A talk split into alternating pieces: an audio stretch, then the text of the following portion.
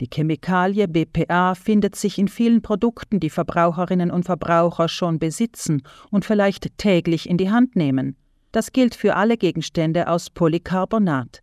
Dabei handelt es sich um einen glasklaren Kunststoff, aus dem beispielsweise Brillengläser, älteres Kinderspielzeug und CD-Hüllen bestehen, aber leider auch viele Wasserspender, Mehrwegflaschen und sonstige Haushaltswaren. Die EFSA stellt klar, dass BPA lediglich in Lebensmitteln ein Gesundheitsrisiko darstellt. Daher empfehle es sich, die Haushaltswaren in unseren Küchenschränken nach solchen aus Polycarbonat zu untersuchen, weil das BPA auf Lebensmittel übergeht, mal mehr, mal weniger. Die wissenschaftliche Mitarbeiterin der EFSA im Team Lebensmittelkontaktgegenstände, Katharina Volk, erklärt, wie wir Polycarbonat erkennen können. Bei Kunststoffen ist es so, dass die speziell gekennzeichnet sind.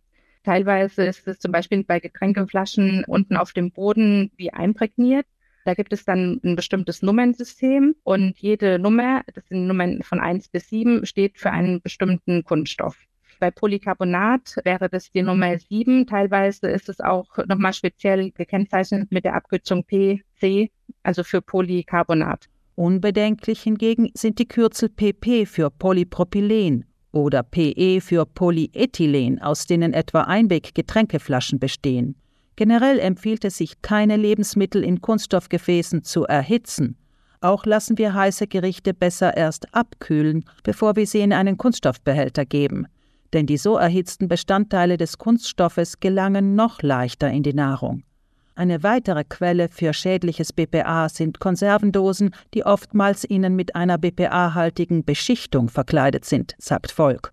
Da gibt es keine einheitliche Kennzeichnung vom Material der Dose und auch nicht von den Beschichtungen.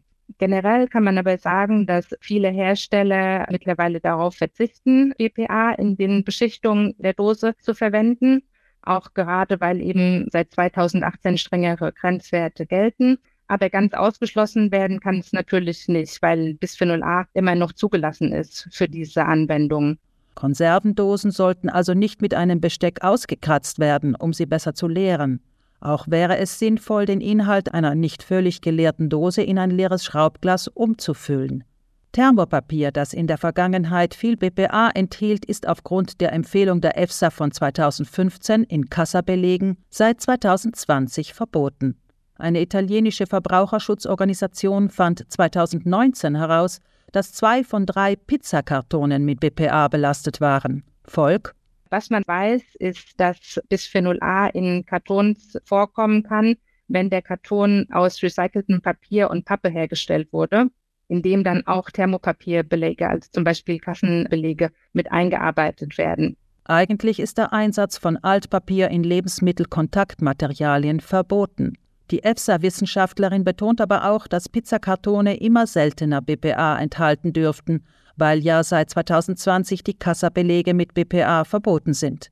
Frankreich hat sich schon 2015 dafür entschieden, BPA in Lebensmittelkontaktmaterialien gänzlich zu verbieten.